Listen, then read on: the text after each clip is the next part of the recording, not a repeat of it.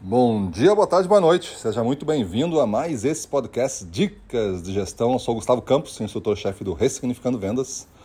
E o nosso tema de hoje é Vamos ser maiores do que os nossos problemas.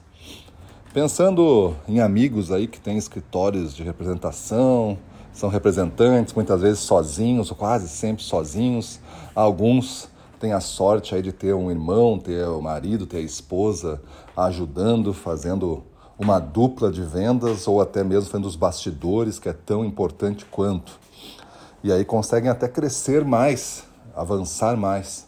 Porque quando a gente está em dupla, em trio, em equipe, a gente consegue multiplicar as nossas forças, evidente se você se entender nesse trabalho. Mas vamos ser maiores do que nossos problemas, porque os problemas eles fazem parte desta nossa atividade profissional chamado vendas.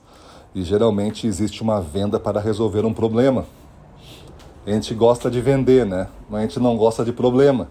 Então existe alguma coisa estranha nessa, nessa lógica, porque todo mundo compra alguma coisa para resolver um problema.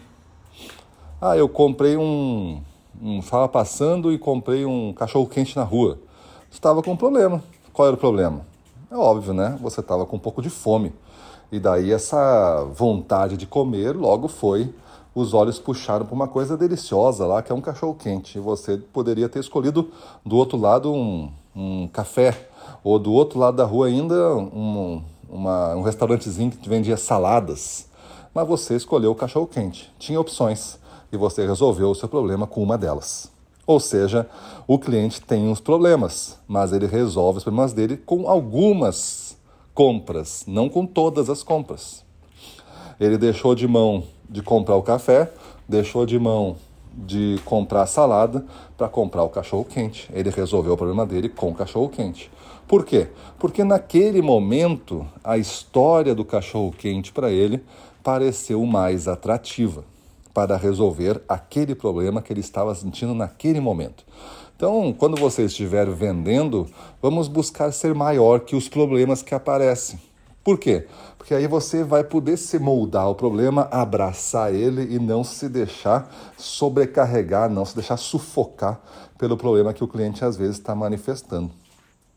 Tem representantes que têm a audácia, isso é uma audácia incrível, de desligar o telefone quando alguma coisa começa a acontecer de errado. Por exemplo, ele sabe que vai ser entregue com atraso as mercadorias.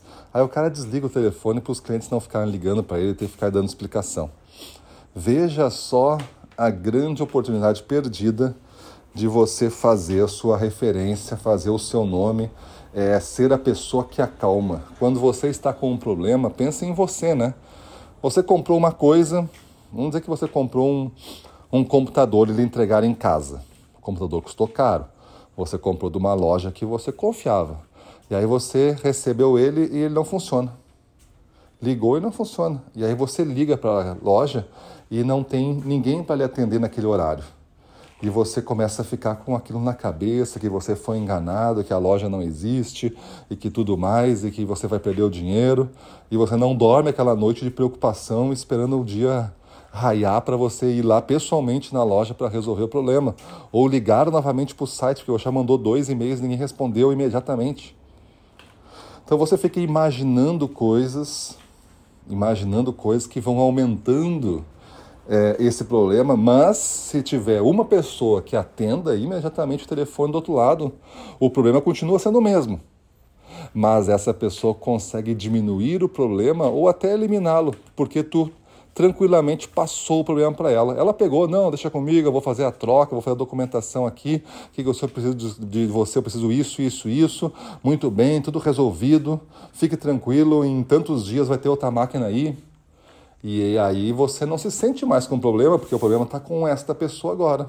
Você só fica agora levemente monitorando como é que está o andamento. E se essa pessoa for muito inteligente, ela vai lhe manter bastante atualizado seguidamente, para que você nem se preocupe.